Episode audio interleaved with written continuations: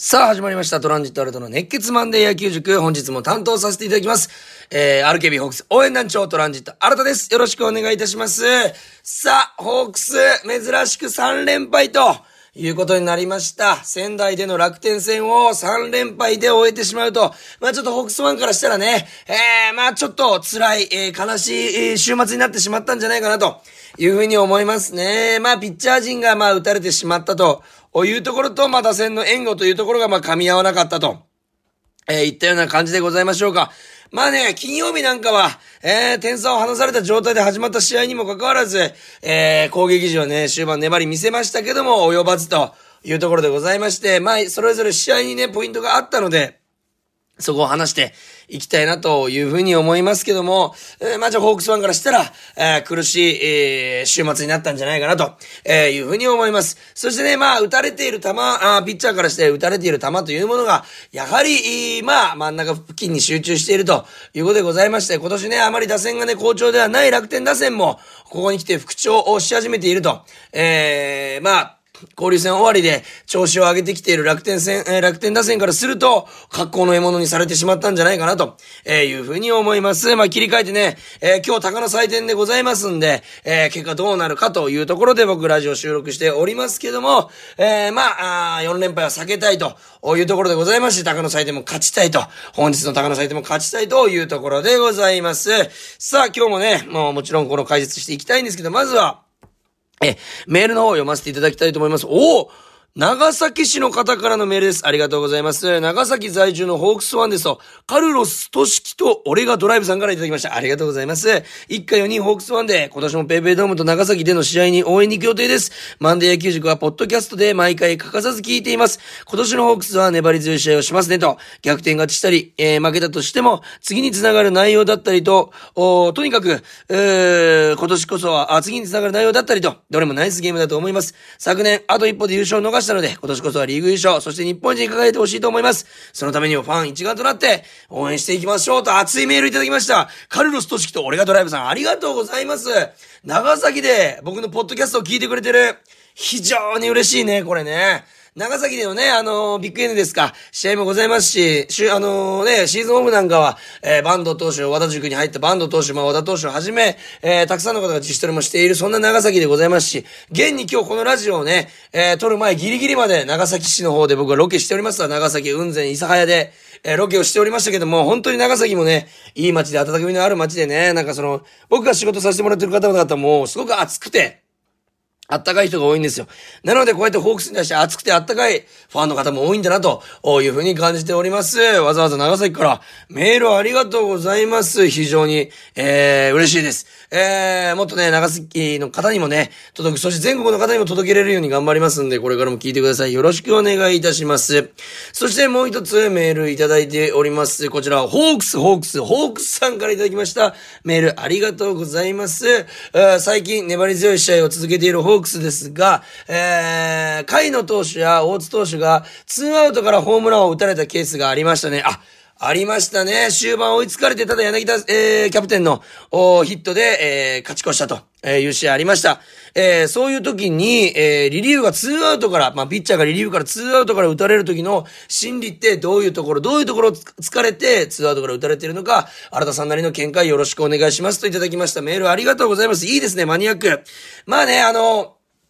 あのー打たれるというのは、どんな状況であっても、バッターももちろんすごいというの状態もあるんですけども、正直ね、ツーアウトを取って安心してるというところでは逆になくて、ツーアウト取って、スリーアウト目を急いでるという捉え方の方がいいかもしれないと。三者凡退でこの回終われる。この回三者凡退で終わらないと、という気持ちが流行って、えー、まあ、いずれもあの日ね、大津投手と甲斐野投手が打たれたのも甘かったので、えー、いずれも甘かった、まあ、ストライクを取りに行ったまでは言わないですけども、気持ちえーは厳しく投げようとしてても、あどうしてもフォアボール出したくない、3人で抑えたいという気持ちが流行って、えー、真ん中付近に行ってしまった、ちょっと抜けた球になってしまったんじゃないかなと、えーいうふうに思います。決して安心したと、気を抜いたわけではないんですけども、えー、抑えたい、えー、ここ乗り越えたい、三者問題で抑えたいという気持ちが強いからこそ、オーバーそうなってしまったんじゃないかなと、えー、いうふうに思います。まあ、リリーフピッチャーもいつもきつい場面、1点差、2点差、3点差で投げますんで、えー、いつもね、厳しい状況で投げる立場にいるピッチャーたちは本当に毎試合毎試合がね、えー、体力とメンタルをどっちも削られる、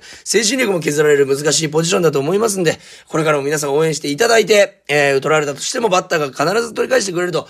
いう気持ちでね、応援していくのも大事かなとというふうに思います。ホークス、ホークス、ホークスさん、素晴らしいメールありがとうございます。そして、えー、カルロス・トシキと俺がドライブさんも、熱い素晴らしいメールありがとうございます。これからも皆さんからね、メールも募集し、メールも募集しておりますんで、これからも送っていただけたら嬉しいです。さあ、それでは、えー、週末の3連敗しましたけども、楽天戦振り返っていきたいなというふうに思います。それでは、始めましょう。プレイボール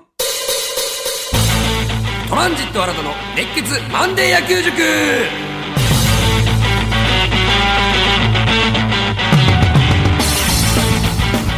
さあ、それでは3連戦振り返っていきたいなというふうに思います。まずは7月7日七夕ですね。これね、本当に マジで、このファンの皆さんが、えー、七夕の夜にね、願ったとは思うんですよ。逆転を。えー、まあね、先発ピッチャーは、えー、有原康平投手でございました。今シーズン抜群の安定感。3連勝、4戦3連勝。負けなしのね、男だったんですけども、まさか、まさかまさかの初回、ツーアウト取ってからの5失点。これはね、ほんとファンの皆さんびっくりしたと思いますね。これも結局はフォアボールから始まってるんですよね。本当にあの僕もね、このラジオで聞いてたんですよ、このシーンを。えー、移動中だったので。するとこの、一人目二人目で一番二番はかなりね、簡単に打ち取ったので、ああ、これ初回も楽にいけたなと思ったら、三番バッターの小郷選手に、えー、一球しかストライクが入らずフォアボールを出してしまった。えー、この時に、えー、まあ、ストレート、変化球、そしてカーブ、カットボール、っていう順に投げてるんですけども、まだね、初回だから多分手探りだったんですよね。このどの、えー、球種を投げようかとか、どのコースが一番この得意なのかとかいうのが手探りだったと思うんですけども、えー、そこで、えー、ストレートなのか、えー、カーブなのか、カットボールなのか、チェンジアップなのか、シンカーなのか、ツーシムなのかというのを、えー、まあ、見極めながらの投球だったから、まあ、えー、コントロールが定まらず、フォアボールを出してしまったということなんですけども、その後ね、4番に、繋がれて、えー、浅村選手繋がれて、フランコ選手タイムリー、辰巳選手タイムリー、で、伊藤選手のスリーランがちょっとね、我々からすると想定外、想像以上の結果になってしまったんじゃないかなと、いうふうに思います。まあ、真ん中付近っちゃ真ん中付近なんですけども、あまあ、打った伊藤選手もすごいんですけども、まあ、その前にタイム2本で抑えれてたらまだ違った展開になったのかなというふうに思います。まあ3回裏にもね、フランコ選手にホームランをね、えー、打たれてしまって6対0と突き放されてしまったんですけども、実はこの試合12で安打を放ったホークスに対して楽天は8安打ということで、しかもその8安打のうち、えー、1、2、3、4、5、5安打が、あ3回までに出てると。あ、6、5、6、7安打か。6安打か。だから半分以上はもう、3回までに出てしまってると。逆にそれ以降はピッチャー陣は立ち直ってる有原選手も、投手も、1回を除けば、6イニングで1失点ですからナイスピッチングはしてるんですけども、立ち上がり、えー、まあちょっと本当に、えー、らしくない投球をしてしまったと。ただね、そこから僕ちょっとね、仕事で試合見れなかったんですけども、聞けなかったんですけども、まだ有原選手がね、6回あたりで投げてるの聞いて僕びっくりしたんですよね。さすが有原選手だし、さすが、藤本監督だなと思ったんですけども、やっぱり、試合の中で、えー、修正させていくという去年和田投手やバンド投手に、えー、して、えー、復活させたあの時の、お藤本采配がまたこの時も生まれた。多分次に投げる有原投手はいいピッチングしてくれると思いますんで、期待したいなというふうに思います。まあ7回96球ですので、全体を見たらいいんですけども、まあ初回の5失点だけが、だけというか、まあそれがもう一番やっぱり結果見てもわかるように痛かったということでございます。ただ打線、6-0のまま進んでましたけど、5回表、えー、近藤選手のタイムリーヒット、そして6回表、栗原選手バックスクリーンホームランからの近藤選手タイムリー、柳田選手ライトへのタイムリーと。6対5とめちゃくちゃね、相手を追い詰めた、本当にこれいけるんじゃない？勝てるんじゃない？と思わせてくれた打線は、やっぱり今年を象徴する、ところじゃないかなというふうに思います。逆転勝ちも多いですし、えー、一番多かったのかな、パリーグで。え、逆転勝ちも多い、そういうところをしっかりとね、え、逆転はしなくてもいけるっていうのを見せてくれたというふうに思います。ただ、7回、8回を抑えられた。そして9回に、えノーアウト1、2塁を作って、無失点に抑えられてしまったというのが、一番痛かったんじゃないかなと。ここね、逆転で、えー、したかったというか、せめて同点に追いつきたかった。まあ、序盤でね、点を取ってね、えー、点をまあ追いつけてないからこそ、この9回のチャンスが、チャンスというより、プレッシャーのかかるようなピンチ、ピンチまではいかないんですけど、もちろんチャンスなんですけども、チームとしては、あや攻めてる打席に立ってる人からすると絶対に点を取らないといけないのが、あプレッシャーになって、えー、しまってんじゃないかなというふうに思います。本当にね、勝ちね、もうちょっとこの、あなんていうかな、手繰り寄せられたというような悔しい試合になってしまったということでございます。えー、続きまして、7月8日土曜日でございます。この日がもう相手楽天と先発拍子の唐島選手の、唐島投手の日だったかなと、7回途中102球1失点ですんで、ホークスの投手が、唐島投手の本当に飯塚高校出身ですけどね、えー、当時本当よく見てました。今塩屋さんが4番で、唐島選手がと、といエースピッチャーで、当時のあの飯塚高校を思い出すようなピッチング、本当にあの、あストレートが早く見えるぐらい、いろんな変化球を使って、しかもコントロールいい要所要所をね、コースに決めていくと。えー、打たして取るピッチング、できていたんじゃないかなと、されたんじゃないかなというふうに思います。えー、まあ、あ打線がね、えー、まあ、点が取れなかった。7回に、まあ、柳田選手がホームラン打ちまして、えー、デスパイネさんも続いたんですけども、1点止まりになってしまった。そしてピッチャー陣も3回、4回、東山直投手がね、えー、まあ、6失点してしまって、えー、岡田投手も8回裏に、えー、村林さんのタイムリーツーベースと山崎剛さんの、えー、セカンドゴロの間に1点取られて8対1という負けな、負け出し合いになってしまったと。えー、いうことでございます。まあ、東山直投手はね、本当にあの1回裏三者凡退、そして2回裏もヒットとファーボールでピンチ、えー、招くんですけども、スリーアウトを取って帰ってくるというピッチングだったから、あ、立て、えー、立て直したというか、なのに乗っていけるかなと思ったんですけども、やっぱりここも、3回裏、9番バッターにね、フォアボール出してしまったところから始まってしまったなというふうに思います。この前の試合もそうですけども、えー、有原投手もそうですけど、やっぱりフォアボールが全てのね、始まりになるんですよね、これ。野球って、ある意味面白いし、ある意味怖いと言いますか、一球に泣くと、言ったようなピッチングになってしまいました。まあ4回裏もね、フォアボールからまた始まったというところで立ち直れずということで、まあこの2連敗は、キーはもう完全にフォアボールなんじゃないかなと。先頭フォアボール出してしまって相手に勢いがいった。そこが全てなんじゃないかなというふうに思います。東山直投手ね、この、えー、まあ、めちゃくちゃ悪かったわけじゃないんですけども、えー、まああ、フォアボールを出してしまった後、えー、まあ、えー、小深田選手、えー、にライトにスリーベース打たれたのも高めの球、あそしてカットボール打たれたのも高めの球、次の大郷選手打たれたのも高めの球というところでございまして、えー、そして、えー、辰巳選手打たれたのもシンカーも高めの球ということで、やっぱり打たれた球はベルト以上の高さに行ってるからこそ、まあ、プロ野球選手だったら逃さないのかなというところで、直人氏も多分ね、本人が一番悔しかったと思うんですけども、えー、まあ、あ球が高めに浮いたところをしっかりと弾かれた。えー、逆に、唐島投手はしっかりと低めに、えー、集めた投球ができていたんじゃないかなというふうに思います。えー、ホークスもね、チャンスを作る、決定機をね、まあ、作れないまま、あ来てしまって、フォアボールでランナー出しても、打たされてしまったりとか、えー、結局フォアボールも紙一重と言いますか、低めに投げててフォアボールになってるケースもあったんで、唐島投手がやっぱ一つ上回ったんじゃないかなと、えいうふうに思います。まあ、この時点でカード勝ち越しがなくなったので、かなりね、この、なんていうか、ホークス追い込まれた状況で絶対に勝たないといけないというプレッシャーが、また次の試合にね、のしかかってしまうのをちょっとやっぱ懸念したんですけども、案の定、次の試合7月9日、えー、まあ結果的には5対1ということで負けてしまったということでございます。ちょっとやっぱ一番心配なのは今シーズン、石川修太投手でございますよね。3勝4敗、防御率4.22ということで、本当にらしくない投球が続いているというところなんですよね。基本塁打ももう10本になってしまっているというところでございまして、なんかこの石川投手の良さがあまりこれ出てないというか、出し切れてない。特に右バッターに対して、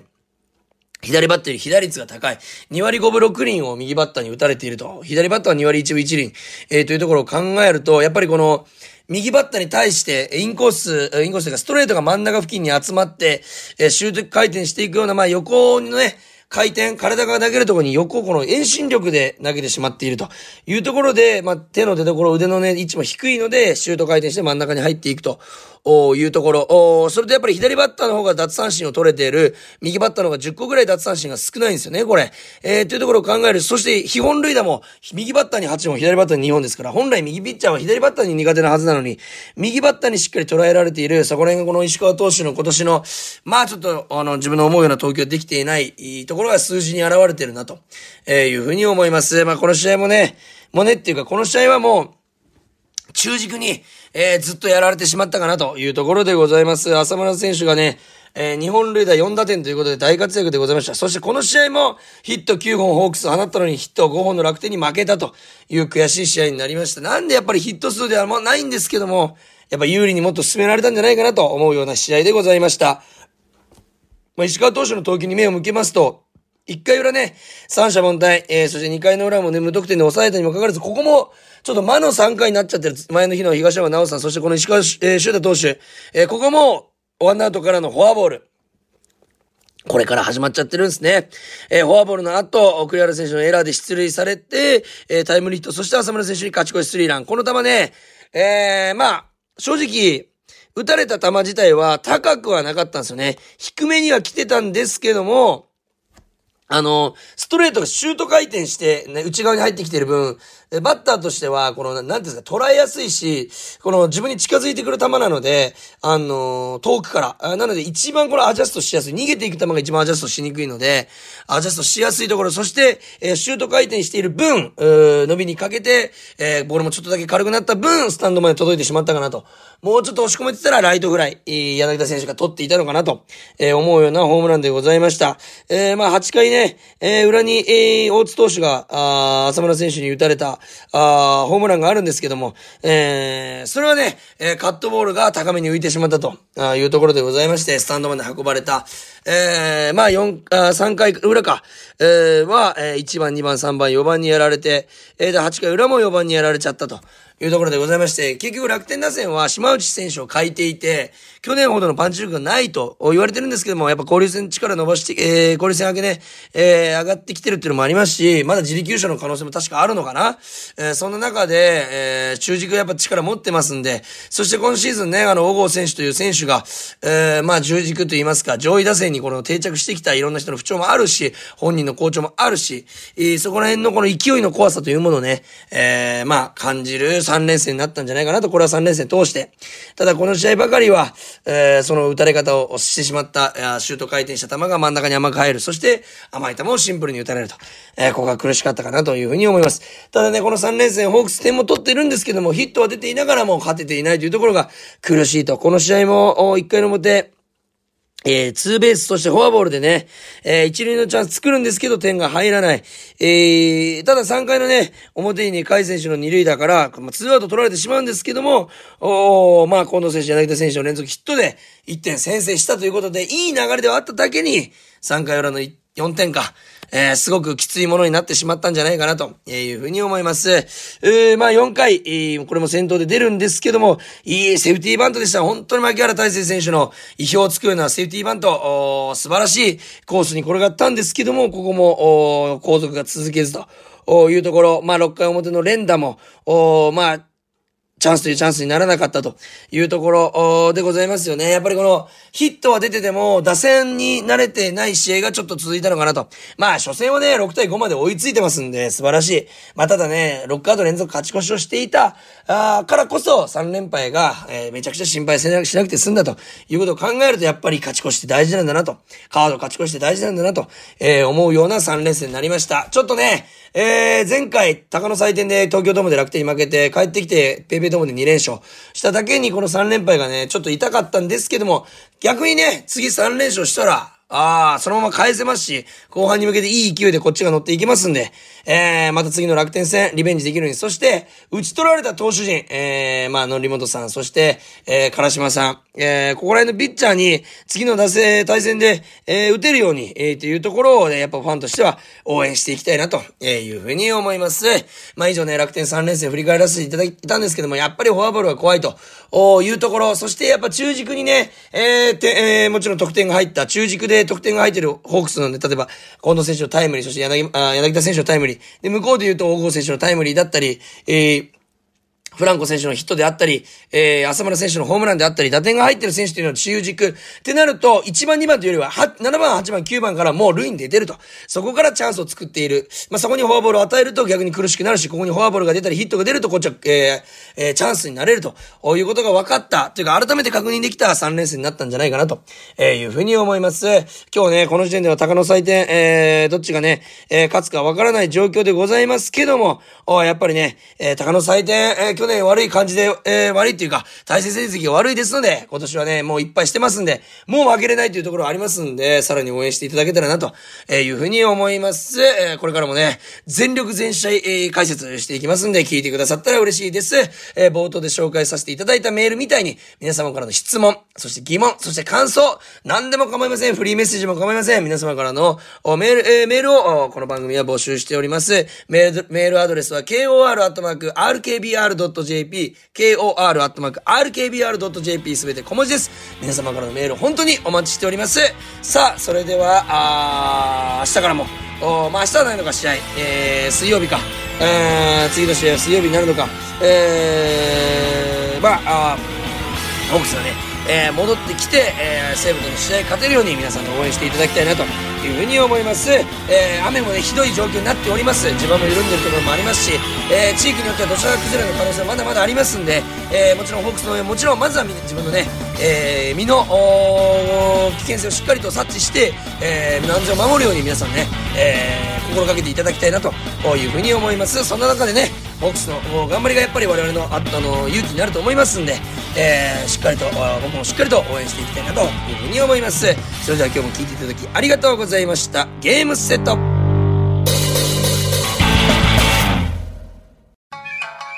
落語家の立川翔志です。1週間のニュースの中から気になる話題を題材に新作落語をお送りしているポッドキャスト番組立川翔志のニュース落語。もう聞いていただけましたか？政治家の問題発言や動物たちの微笑ましいエピソードなどなど落語の世界でお楽しみください。アップル、スポティファイ、アマゾン、グーグルの各ポッドキャストで立川生志で検索してフォローお願いします。また生放送でいち早く番組をチェックしたい方はラジコで RKB ラジオ立川少子金サイトを聞いてください。毎週金曜朝6時半から10時まで生放送中です。さらにこの立川生志のニュース落語は本で読むこともできます。お近くの書店ネット通販でお買い求めください。本と音声両方で立川少子のニュース落語。